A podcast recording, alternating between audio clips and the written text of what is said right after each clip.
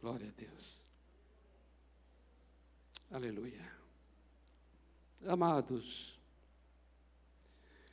vamos abrir a palavra de Deus no Evangelho de Mateus, capítulo 16, a partir do versículo 13.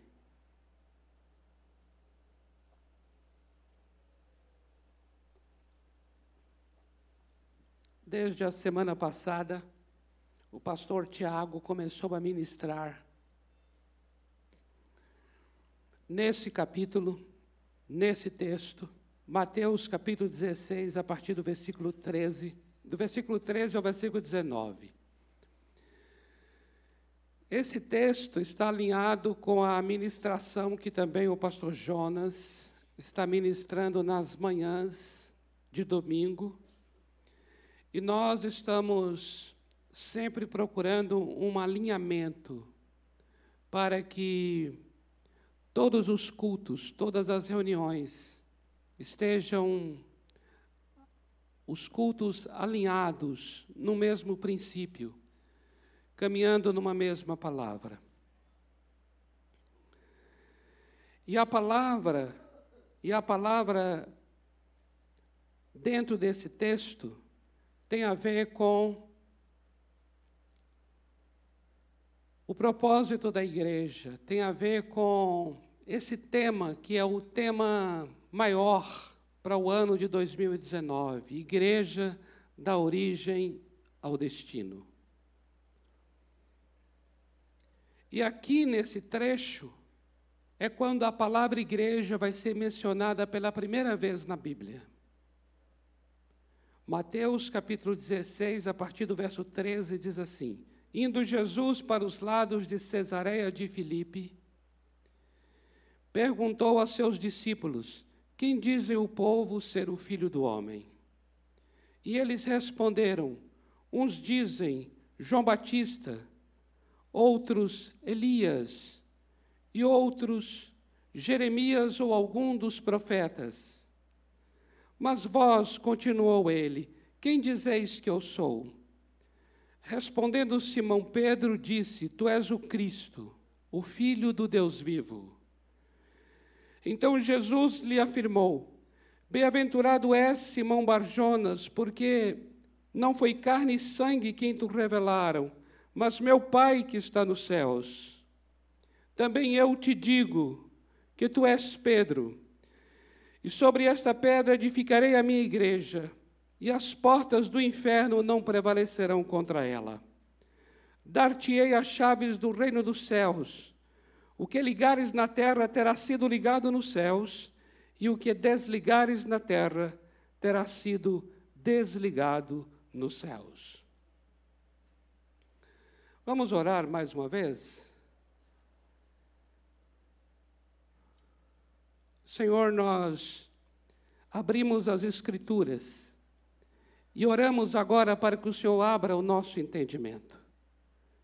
Oramos para que o teu Espírito abra o nosso entendimento, os nossos olhos, para uma percepção daquilo que a voz humana não consegue, Senhor, alcançar, aquilo que o ensino, a pregação não consegue.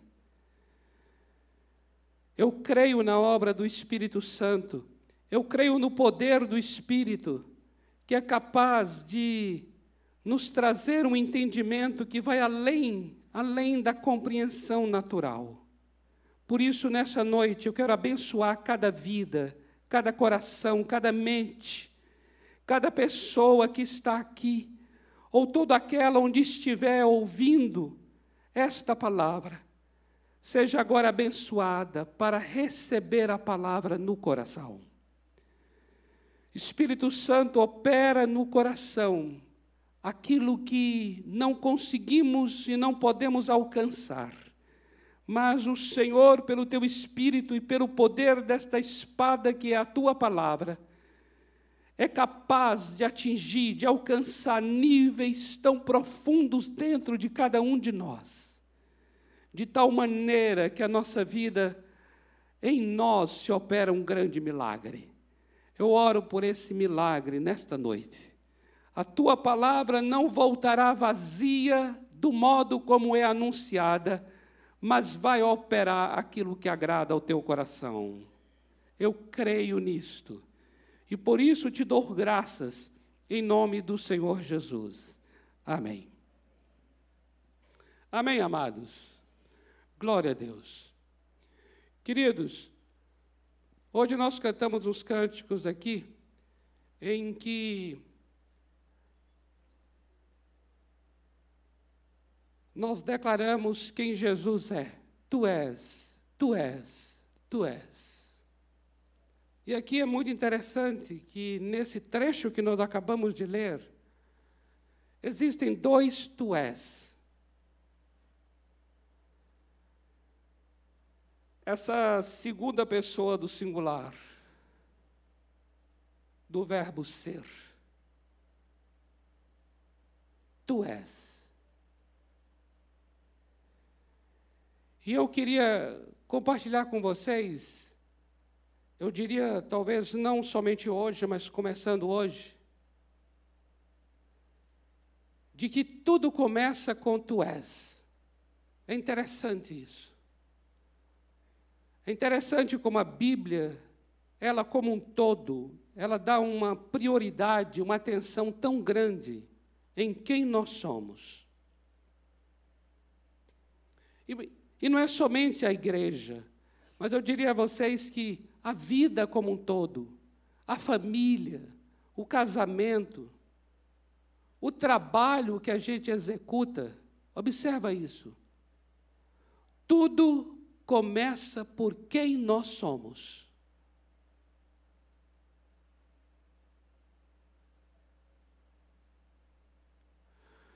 Nós perdemos isso. O trabalho, por exemplo, nos torna as coisas, as pessoas muito utilitárias, utilitárias e utilitaristas.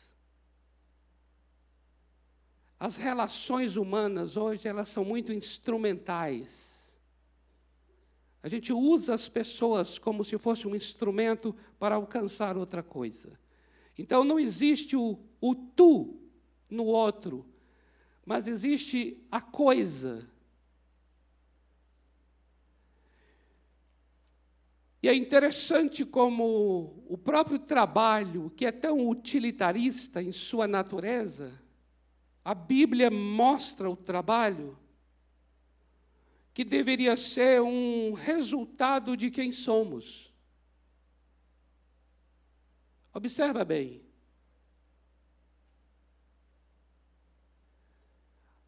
As atividades, os trabalhos, as tarefas, das pessoas na Bíblia são atividades, tarefas como fruto dos dons, dos talentos e das vocações das pessoas. Isso significa dizer que a pessoa faz como fruto de quem ela é.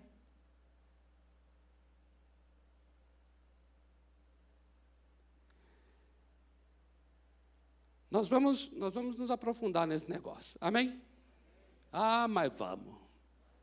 Porque a igreja é a coisa mais linda que tem. E tudo começa com tu és. O que mais pesa, observa bem isso. O que mais pesa, o que mais importa, nas circunstâncias da vida, nas situações dentro das quais nós estamos, de acordo com a palavra de Deus, o que mais pesa, o que mais importa é em quem nos tornamos e não o que fazemos. Não é o que eu faço, não é o que eu tenho, mas é em quem me torno. É isso que pesa e é isso que fica. E é isso que levamos para sempre. Amados, o que eu faço e o que você faz está sujeito às mais diferentes intempéries e mudanças. Mas em quem nos tornamos, isso fica para sempre.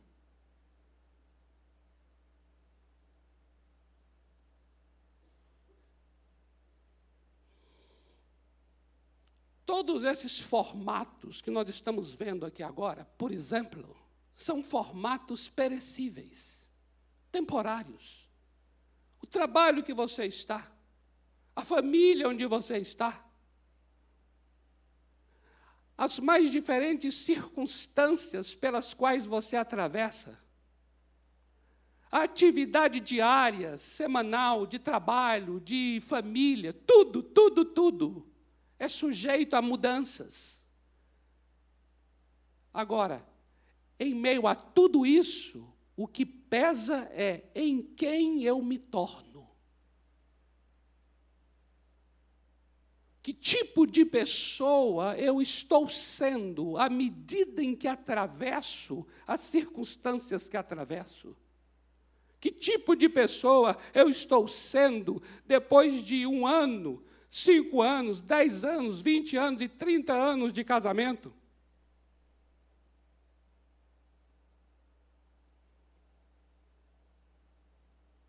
Que tipo de pessoa eu e você nos tornamos depois que estamos já há dez anos nesse trabalho, nessa profissão? Em quem nos tornamos é o que pesa. Por isso, tudo começa pelo tu és. Tu és. Tu és. Maior do que a estrutura é quem nós somos. Maior do que a instituição evangélica é o coração meu e seu dentro dessa instituição evangélica. Aquilo que Deus está fazendo em mim, em mim, dentro desse ambiente, pesa mais do que o ambiente em si. O que Deus está fazendo em mim e em você, durante os cultos e por conta deles, pesa mais do que os cultos em si. De que adianta toda uma parafernália tão bem estruturada e organizada se a minha vida está estourada, estressada? De que adianta? De que adianta eu preparar tudo tão bem preparado, vir aqui falar aos amados, ter uma eloquência no falar, uma oratória, seguir todos os modos mais plausíveis de elocução, e de raciocínio. Se eu estou com uma casa arrebentada, um vazio dentro de mim, e doendo meu coração, e sem a mínima vontade de estar aqui, ou não ter o mínimo prazer no que estou fazendo, mas mesmo assim continuo fazendo, de que adiante é isso? O que mais pesa é tu és. É a pessoa e não a tarefa, e não o que faço, e não o que possuo, o que tenho. Amém, amadas? Como vai você? Eu preciso saber da sua vida.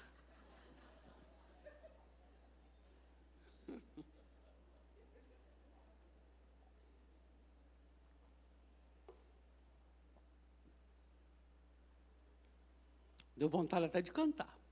Mas vou cantar não.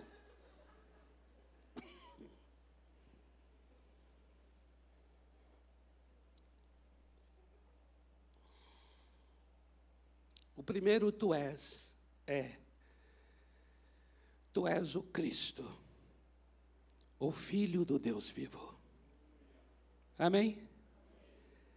Em quem Ele é, está fundamentada a igreja não é no que ele fez, não é no que ele ensinou, mas é em quem Ele é. Em quem o Senhor Jesus é. Quem Ele é, é que dá sentido, autoridade e poder ao que Ele ensinou. Quem Ele é, é que dá sentido, autoridade e poder ao que Ele fez. na relação do Senhor Jesus com o mundo judeu, com o judaísmo da época,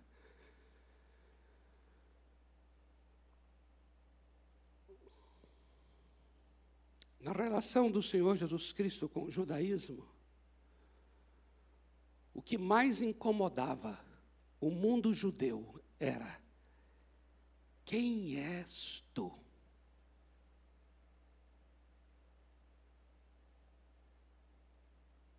Observa, amados.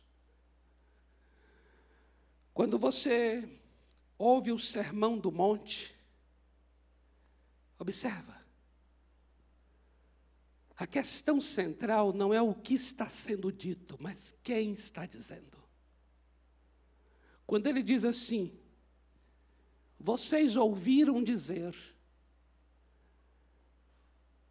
Amem seus amigos e odeiem os seus inimigos. Eu, porém, vos digo. Observa isso.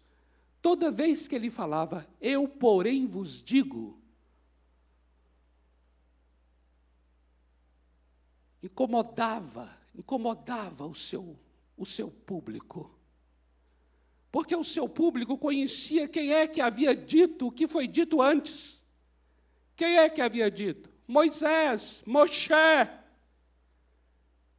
Moisés, o canal de Deus para trazer a lei de Deus do céu para a terra. Moisés, o grande profeta Moisés. Ele é quem havia dito. E agora aparece esse Nazareno que vai dizer assim: Ouviste o que foi dito lá por Moisés, eu, porém, vos digo. Como é que ele pode dizer, eu, porém, vos digo?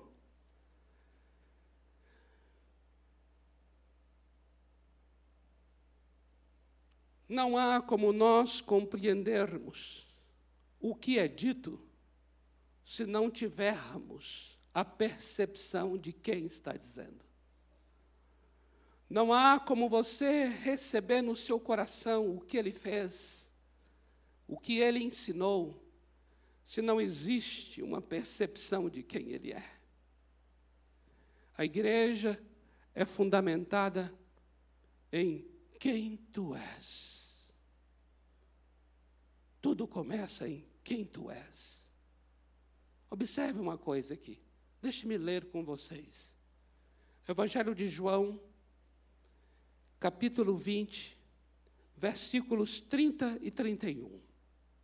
Olha isso aqui. Olha isso aqui.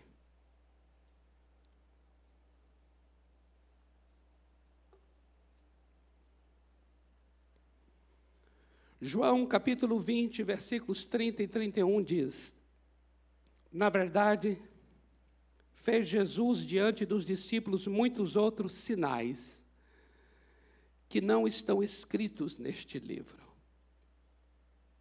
Estes, porém, foram escritos, registrados, para que creiais que Jesus é o Cristo o Filho de Deus, e para que, crendo, tenhais vida em seu nome. Amém? Observe aqui o propósito do Evangelho de João, amados. Olha o que João está dizendo aqui. João está falando: olha, muitos outros sinais foram feitos, mas estes foram registrados, estes sinais foram escritos para que vocês creiam. Creiam o quê? creiam o que Pedro acabara de falar. O que foi que Pedro disse? Pedro disse: Tu és o Cristo, o Filho do Deus vivo. Foi isso que Pedro disse. Quando Jesus perguntou: Quem eu sou? E aí Pedro diz: Tu és o Cristo, o Filho do Deus vivo. E agora, aqui no Evangelho de João, que foi escrito muito tempo depois, você vê João dizendo: Olha, muitos sinais o Senhor Jesus fez, mas eu registrei estes sinais, eu os escrevi. Para quê? Para que vocês creiam que Jesus Cristo, que Jesus, ele é o Cristo, o Filho de Deus, e para que crendo vocês tenham vida em seu nome. Então observa bem, amados. Nós temos vida em seu nome por causa de quem ele é.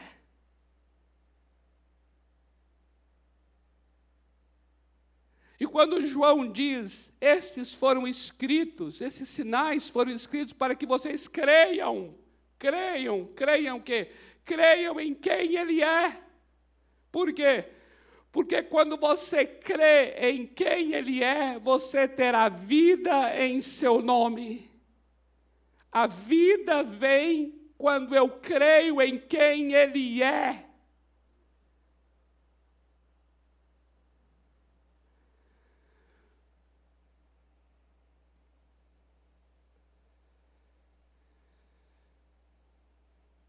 E quando você vai ler o Evangelho de João e ver quais são os sinais que foram registrados para que creiamos em quem Ele é, que Ele é o Cristo, o Filho de Deus, você vai ver que João está trazendo atos que ele fez.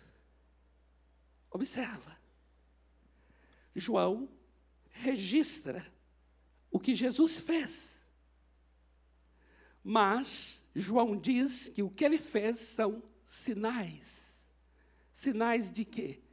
Sinais de quem ele é. Observa. No Evangelho de João, você encontra o, o eu sou, eu sou. Quem dizem os homens que eu sou? No Evangelho de João, você encontra o eu sou. E o eu sou é revelado depois de algo que Jesus tinha feito. Jesus multiplica os pães, é algo que ele fez. Para quê? Para sinalizar. Por isso que ele fez é sinal, para sinalizar quem ele é. Ele opera o milagre da multiplicação dos pães para sinalizar que Ele é o pão da vida. Ele diz: Eu sou o pão da vida. Quem comer deste pão jamais terá fome. O pão não é um milagre. O pão não é o que ele faz. O pão é quem ele é eu posso receber uma bênção do que Ele é capaz de me fazer e não ter a vida. Porque a vida eu tenho não é pelo que Ele realiza, é por quem Ele é. Quando Ele opera a multiplicação do pão, Ele está dizendo assim: o que eu fiz Fiz para que você saiba quem eu sou. A sua vida não tem que estar firmada no que eu sou capaz de fazer. A tua vida tem que estar fundamentada em quem eu sou. Eu sou o pão da vida. Eu sou a água da vida. Eu sou a porta. Eu sou o pastor. Eu sou o caminho, a verdade e a vida. Eu sou a ressurreição e a vida. Eu sou a videira verdadeira. Uh! Aleluia! Amados, nenhuma pessoa pode estar firmada no que Deus é capaz de fazer Toda pessoa é chamada para estar firmada em quem o Senhor é. A igreja começa por quem tu és. Quem tu és. Quem tu és. Observe uma coisa tremenda que está em 1 de João, capítulo 5, versículos 11 e 12. Diz assim: "E a vida eterna está em seu filho. Quem tem o filho tem a vida." Quem não tem o Filho de Deus não tem a vida. Observa, a vida não é algo que eu faça, é uma pessoa que eu tenho.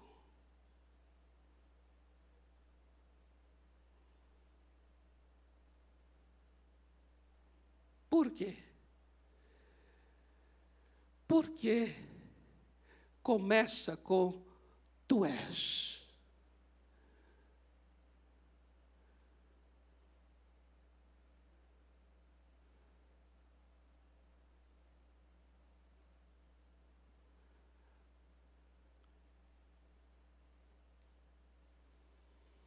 Queridos, não adianta, não adianta você ouvir sobre Jesus.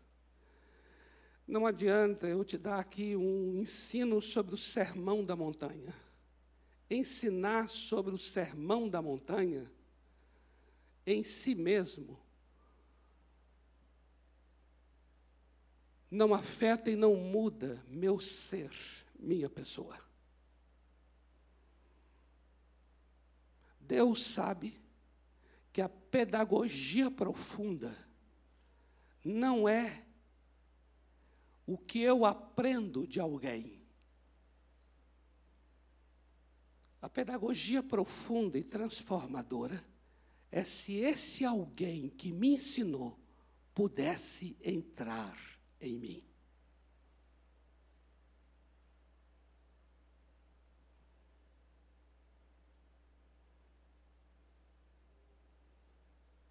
E nós vivemos o privilégio de que o Mestre nos ensina a verdade em Mateus.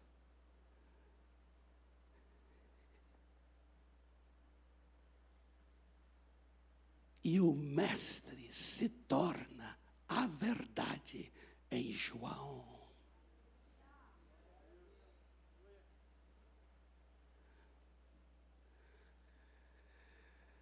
Não é o que eu sei sobre a verdade.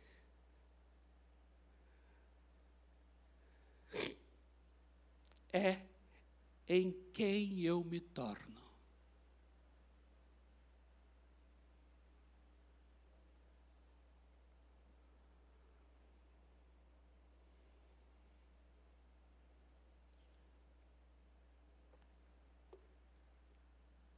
Por causa disso, entra o segundo tu és.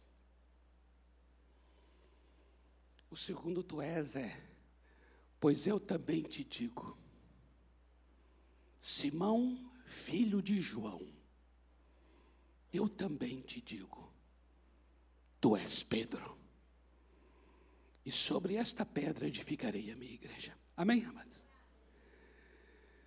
Tu és Pedro. Observa, Simão Pedro.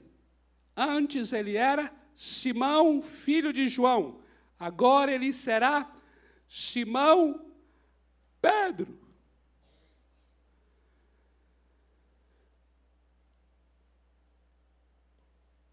Em quem Simão será? Aqui, aqui está a construção da igreja. Em quem Jesus é? Aqui está o fundamento da igreja. Em quem Simão será? Aqui está a edificação, a construção da igreja. Quando ele é chamado de Pedro de pedra, significa que ele agora será para ser edificado. Edificado é, será construído. Construído é, em quem me tornarei uma vida edificada em quem me torno. Observe o que o próprio, o próprio Pedro disse.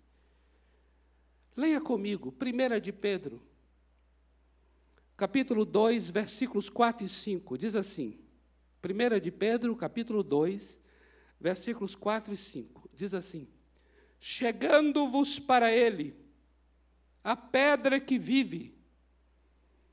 Ele está falando de Jesus.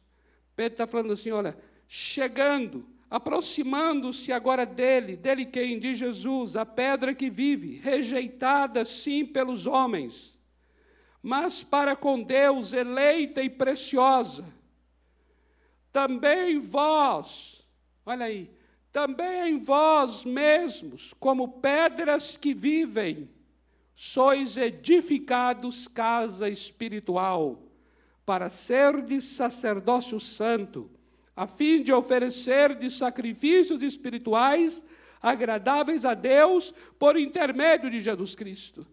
Olha o que o próprio Pedro, ele entendeu que ele é Pedro, que ele é uma pedra, pedra viva. Ele deve se aproximar de Jesus, a pedra angular, a pedra principal. E ele, Pedro, é pedra viva, para quê? Para ser edificado em casa espiritual. Observa, então ele está dizendo: Eu sou, eu sou a morada, eu sou a casa espiritual. É em quem eu me torno. Tu és Pedro, é em quem. Não é este local, amado. Onde fica a Igreja Batista do Povo? Difícil de dizer biblicamente. Fácil de dizer tradicionalmente. Tradicionalmente fica na Domingos de Moraes, 1100. Amados, na Domingo de Moraes, 1100, não fica a Igreja Batista do Povo. Aqui fica o local onde se reúne a igreja. Amém, amados? Uh! Amém? É em quem eu me torno. A casa não é este lugar. O templo não é este lugar. A igreja não é este lugar. Casa espiritual somos nós. Eu e você nos tornamos pedras vivas, pedras que vivem. Amém, amados? Então, o que, o que pesa, o que importa é em quem me torno e não o local. A igreja veio reunir neste local. Mas a igreja não é este local.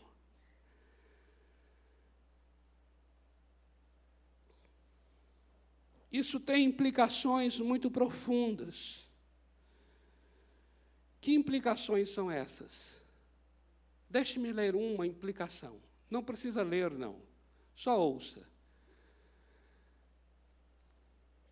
Isaías capítulo 29, versículo 13.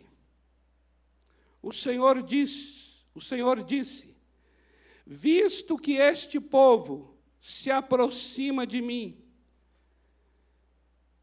onde? Dentro do templo, dentro do local, e com a sua boca e com os seus lábios me honra, mas o seu coração está longe de mim. E o seu temor, o seu temor para comigo, consiste só em mandamentos de homens que maquinalmente aprendeu. Observa aqui a palavra do profeta, amados. Ele está dizendo: olha, este povo veio ao templo vem à casa, mas esse povo não está sendo a casa, não está sendo o templo. Por quê? Porque com os lábios me louvam, mas o coração está distante. E o temor deste povo consiste em, em, em seguir mandamentos humanos que eles aprenderam de cor mecanicamente. Observa, o peso do nosso Deus está em quem nós somos, e não no local onde estamos. Podemos estar num local chamado sagrado, mas o coração distante, distante. Coração cansado, o coração enfadado, as canções desafiam a nossa integridade moral. A letra dos cânticos confrontam a nossa integridade, porque as letras falam de um amor que nós temos para com Deus, de uma sede, de uma fome, que não corresponde ao que é de fato. ainda assim, nós somos capazes de continuar cantando como se nada estivesse acontecendo. Por quê? Porque entramos numa coisa maquinal, mecânica. Cantamos mecanicamente. E parece que não temos mais aquele peso no coração e temor de ver e perceber a incoerência entre aquilo que se canta e aquilo que se é. O que pesa não é o cântico, o que pesa é o que estamos sendo. Tu és Pedro.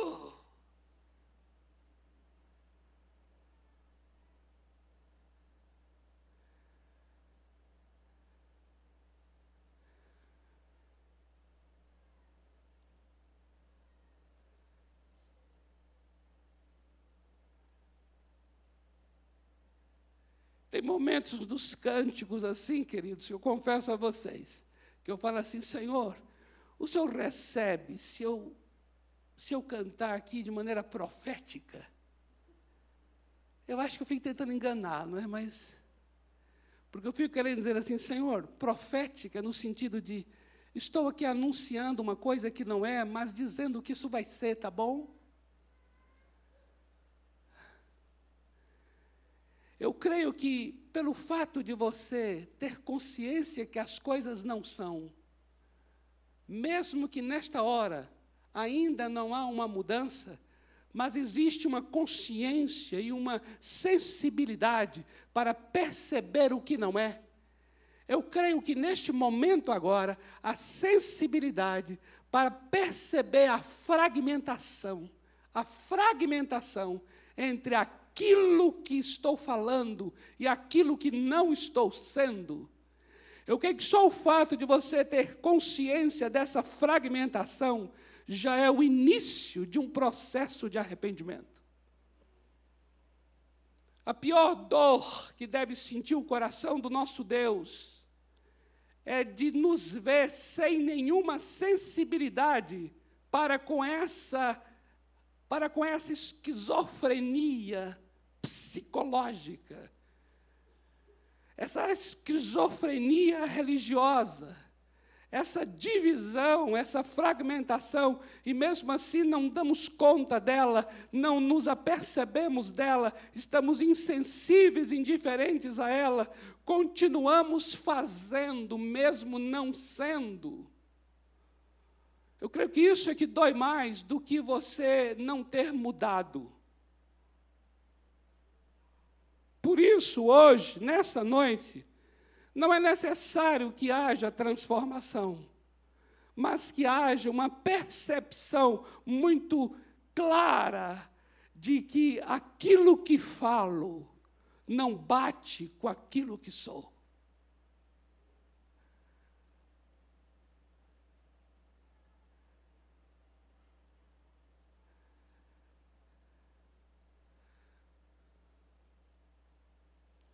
Queridos, eu vou dizer uma coisa a vocês aqui, uma coisa muito interessante.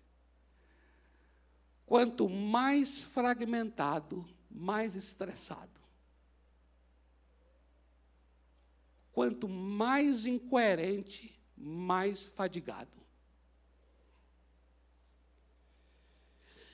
Eu diria uma coisa a vocês.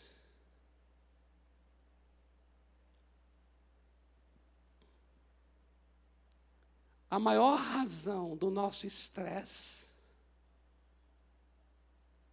é a incoerência.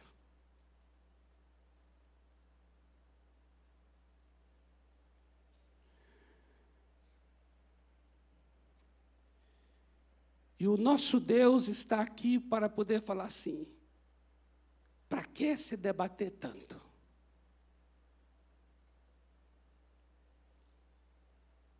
E Ele nos chama para dizer assim: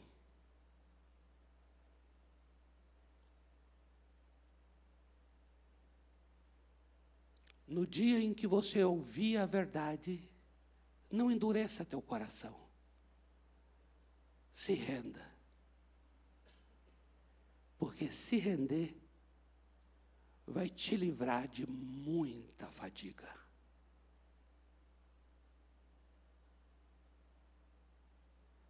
O que mais pesa para o Senhor nosso Deus é em quem nós estamos nos tornando à medida em que estamos vindo às reuniões ou praticando a nossa vida devocional. Em quem nós estamos nos tornando com as nossas orações, com as nossas leituras da palavra. É preferível parar de orar, parar de ler a Bíblia. É preferível chegar e falar assim: não vou cantar isso aqui não. Deus, esse negócio não está me afetando. Deus, eu não estou sendo diferente do que fui. O que está acontecendo? Senhor, eu não estou eu não estou sendo edificado, transformado como uma pedra viva.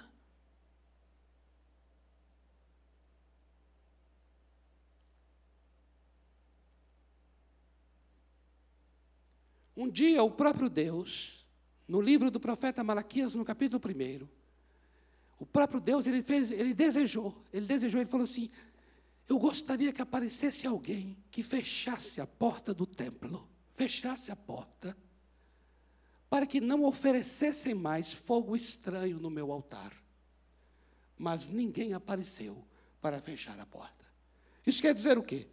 Isso quer dizer que o culto continuou normal como sempre, tudo acontecendo conforme o programa estabelecido, tudo, mesmo que as vidas estivessem com o coração distante de Deus, mesmo que as famílias estivessem desoladas, mesmo que não estivessem fazendo sentido de transformação nas vidas, mesmo que o pecado mesmo que a carnalidade, mesmo que a pornografia, mesmo que tudo, mesmo que não houvesse mais oração na vida, não tem mais comunhão com Deus no dia a dia, mesmo assim, tudo continua acontecendo, porque a máquina do programa é maior do que a realidade pessoal interior de cada um. Ou seja, sem oração continua tendo culto, sem busca de Deus continua tendo culto. Por quê? Porque o programa tornou-se maior, a instituição, a programação do domingo é maior do que a realidade pessoal,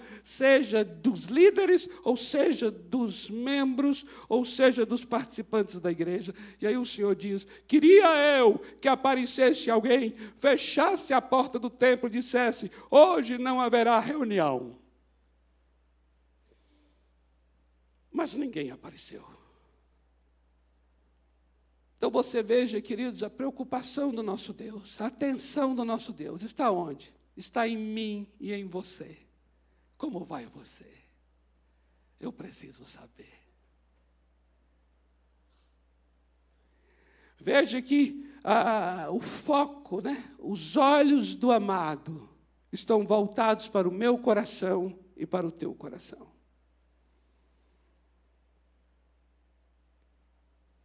A mulher samaritana, lá no capítulo 4 de João, ela era uma mulher apegada ao templo, apegada ao lugar, apegada à forma, à forma, em detrimento da essência.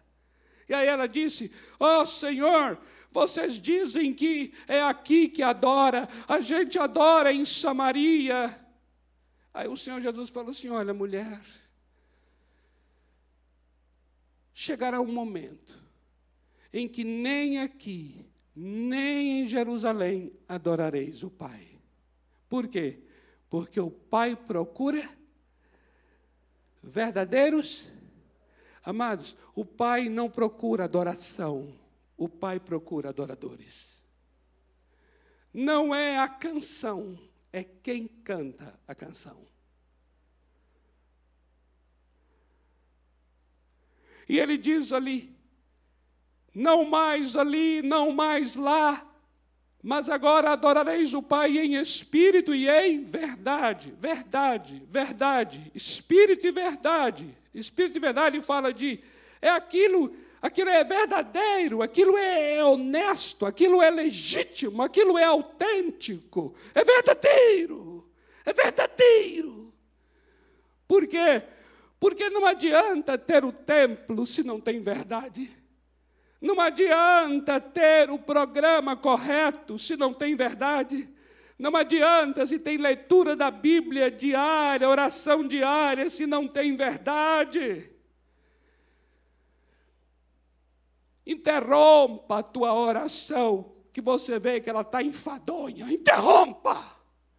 Interrompa a tua leitura da Bíblia, que você vê que ela está seca. Interrompa. Fala assim: Deus, vou dar uma parada. Mas uma parada não é nunca mais orar, nunca mais ler. Não, uma parada é naquela hora, naquele momento. Fala, Senhor, minha mente está indo para mil lugares. Que isso? Não, para! Volta, minha mente! Volta, minha alma! Volta! É você estar tá atento, atento, atento que se não muda teu coração, de que adianta ter feito o que fez?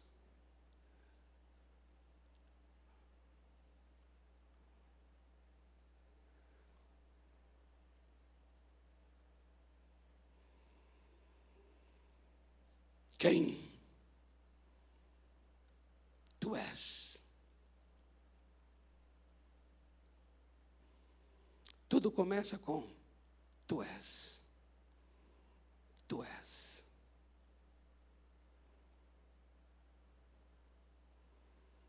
O que mais pesa é tu és. Amém, amado? Vamos conversar sobre essas coisas? O que vocês acham?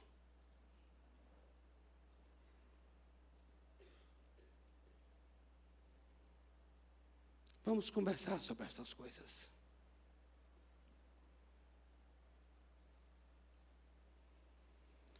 O lugar mais propício para a hipocrisia é dentro da igreja.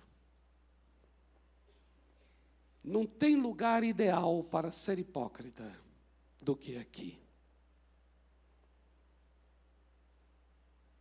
Porque aqui nós temos um ideal de vida, que é um ideal de vida muito profundo, muito sublime, mas ao mesmo tempo, uma vida que não corresponde a esse ideal. E aí nós temos dificuldades para assumir que não estamos correspondendo ao ideal. E essa dificuldade para assumir se transforma em falsidade, em teatro, em hipocrisia. E o Senhor nosso Deus está, está querendo chegar ao nosso coração para dizer: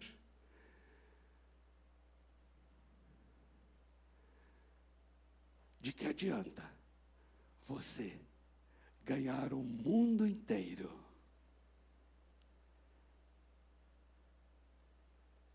e perder sua alma.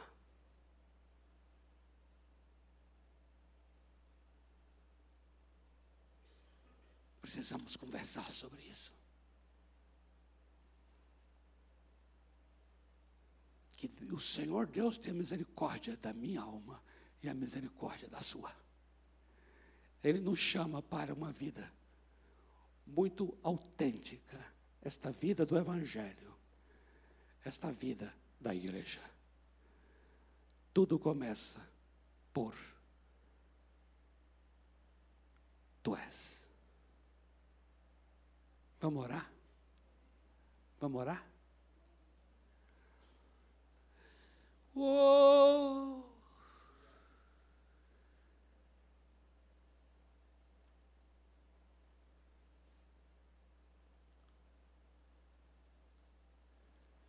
Oh, Senhor, Senhor.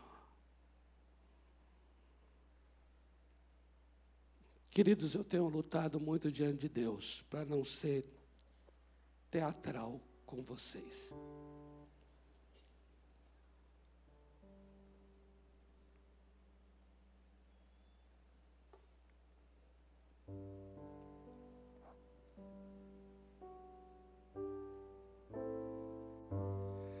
Eu sei o quanto estar tá com o microfone na mão, diante de um público, o quanto isso afeta a nossa performance.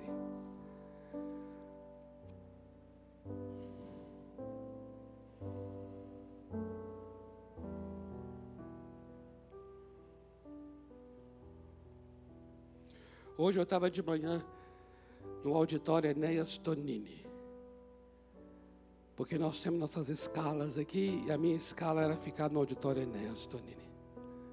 Devido a esse comemoração Dia das Mães, né? As pessoas viajaram e não tinha ninguém no auditório, ninguém. Só eu. Aí chegou uma irmã, sentou do meu lado. Irmã Cláudia. Só fiquei sabendo o nome dela é Cláudia porque ela era a única que estava lá. Eu, te, eu perguntei, fiquei até constrangido de perguntar. Depois foi chegando mais um, mais outro.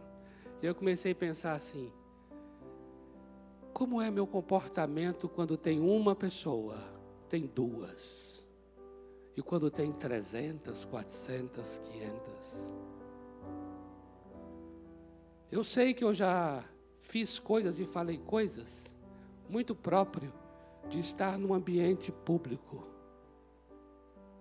Até tem hora que as orações, as orações saem assim que parece que a gente está fazendo, interpretando um papel. O orador é o nome da peça. Aí eu pego o microfone e começo o orador. E aí eu vou, chego aqui e digo: Oh, como é lindo quanto Deus está aqui. E muitas vezes não está sendo lindo, de, não está tendo essa lindeza toda, não. Ah, como é maravilhoso. E eu, eu quando eu vou me ouvir, me ouvir, ou me ver e me ouvir pela televisão, na internet, eu falo, Deus do céu, que sujeito hipócrita. Tira as tuas vestes, dispa da tua toga de pastor e seja mais honesto. Eu estou buscando isso, amados. Eu estou buscando isso, amados. Porque onde tem realmente um culto legítimo, haverá uma unção legítima. Se a glória de Deus já encheu mesmo o lugar, então não precisa nem mais a glória encher mesmo. Nós falamos de coisas que nós não temos ideia das, do que estamos dizendo. Usando determinados chavões cristãos evangélicos. E que para mim soa como uma coisa plástica, flor de plástico bonita flor, mas não tem vida, é de plástico. O meu clamor é que este culto e cada culto desta casa não tenha o cheiro do plástico em nada, em nada. A começar do coração de cada um de vocês. Até cada um que toca aqui, que vai falar, que vai pronunciar. Seja honesto, seja autêntico. Quanto mais verdadeiro eu sou, mais da verdade eu experimentarei.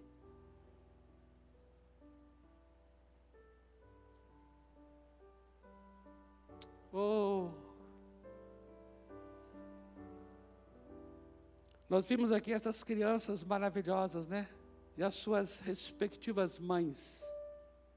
Não sei se você sabe, mas cada um desses meninos aqui estava dançando com a sua mãe. E aí é interessante a criança, né? A criança, por mais que dê a ela um formato de dança, de coisa, ela tem, ela tem um jeito dela. Ela vai num ritmo que o outro não acompanha. A criança tem uma honestidade para ser quem é, independente do grau de desaprovação que isso vai ser. A gente não, ele vai crescendo, crescendo e vai virando, vai virando outro, vai virando hipócrita, vai ficando falso, embusteiro, cheio de embuste. E começamos os fingimentos, os fingimentos. E o nosso Deus está aqui dizendo: é em quem você vai se tornar. A verdade em teu coração, a verdade em tua vida, adoração em espírito e em verdade, é o que está em você.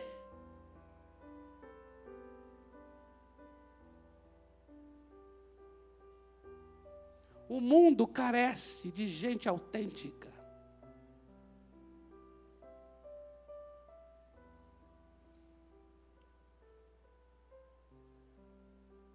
Vamos ficar em pé, amados?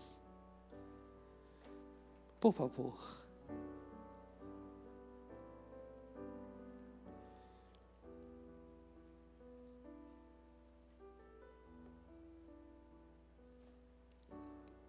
Segura na mão da pessoa que está ao teu lado, hein? E eu gostaria que você orasse por ela.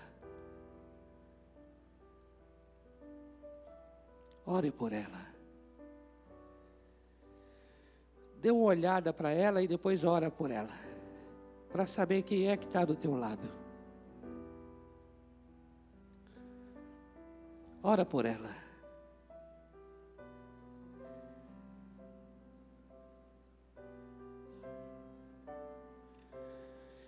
Abençoe essa pessoa do teu lado, abençoe.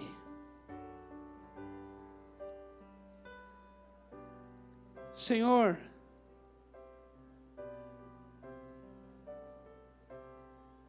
Senhor, transforma esta vida que está aqui do meu lado. Senhor, que a tua palavra seja verdadeira na vida desta pessoa.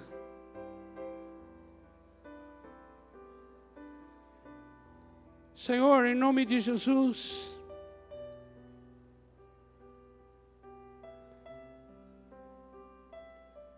Livra, livra, livra esta vida apenas de fazer as coisas mecanicamente,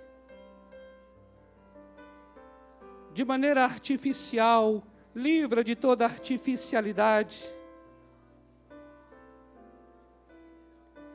Se está doendo, que seja honesta diante de ti para dizer que dói.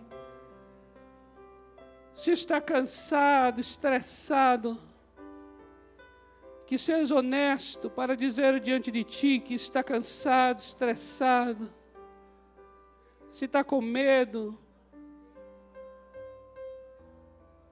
Senhor, tu vieste transformar pessoas, transforma estas vidas.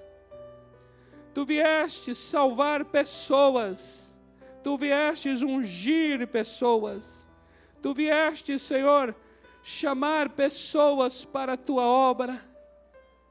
O que importa é a vida, é a pessoa que está aqui ao meu lado. Senhor, se ela não está bem, se o coração dela está amedrontado, se o coração dela está paralisado, Senhor, nesta noite, em nome de Jesus, renova, traga a tua força, traga teu renovo para este coração. Senhor, se o coração está ferido, está triste, amargurado, vem, Senhor, trata, liberta, tira toda a amargura agora. Haja óleo de alegria sobre este coração nesta noite. Eu abençoo aquele que está aqui ao meu lado. Eu quero declarar: aquele que está ao meu lado é bendito do Senhor, é bendita do Senhor. Ah, Senhor, traga, traga o coração, traga o coração dele de volta para ti. Em nome de Jesus, em nome de Jesus, em nome de Jesus. Senhor, em nome de Jesus em nome de Jesus. Pai, eu abençoo essa vida para ser uma vida autêntica. Uma vida, uma vida autêntica diante de Ti. Eu oro para que ele, para que ela seja transformado segundo o Senhor. É quem Tu és, quem ela é, quem Tu és, quem ela é. Assim começa a igreja. Oh, bendito Deus, bendito Deus. Eu queria que você desse um abraço aí nessa pessoa. Não precisa ser um abraço apressado, não. Pode dar um abraço demorado. Pode até orar se quiser.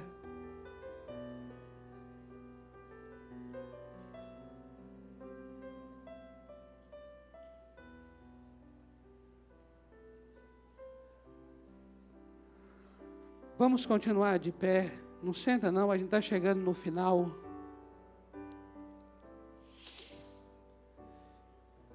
Senhor, conduz cada um aqui ao profundo arrependimento.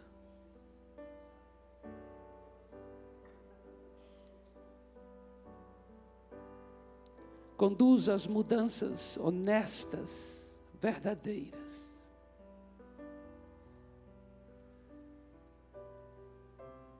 Eu quero abençoar, Senhor, cada um neste lugar para serem conduzidos a uma vida honesta, a uma vida verdadeira. Oh, Santo Espírito, Santo Espírito. Eu oro para que haja verdade, verdade em cada coração. Verdade em cada coração. Foi assim que começou a igreja, cheia de graça e de verdade. Oh, o teu nome, o teu nome, Senhor, teu nome. Eu coloco agora cada coração diante de ti. Eu coloco agora cada família diante do Senhor. Eu abençoo agora cada família aqui representada. Senhor, comece em casa Comece em casa. Oh Deus, haja verdade em casa. Haja verdade em casa. Eu abençoo a tua igreja, Senhor, para que as verdades do Evangelho sejam servidas em pratos profundos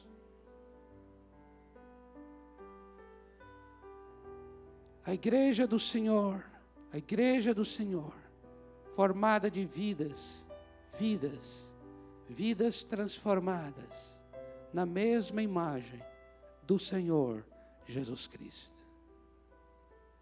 Eu abençoo estas famílias e eu declaro sobre você, meu amado, minha amada, de todo o meu coração, que o amor de Deus, o Pai, que a graça do Senhor Jesus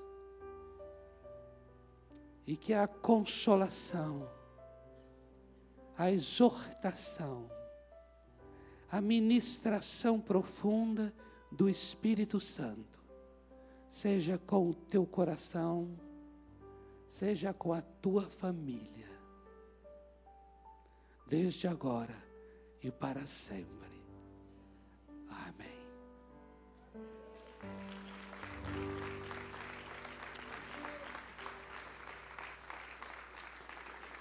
Uou! Amém, amado? Então dá um abraço agora, mais ainda profundo do que já abraçou. E nós vamos continuar em Mateus capítulo 16.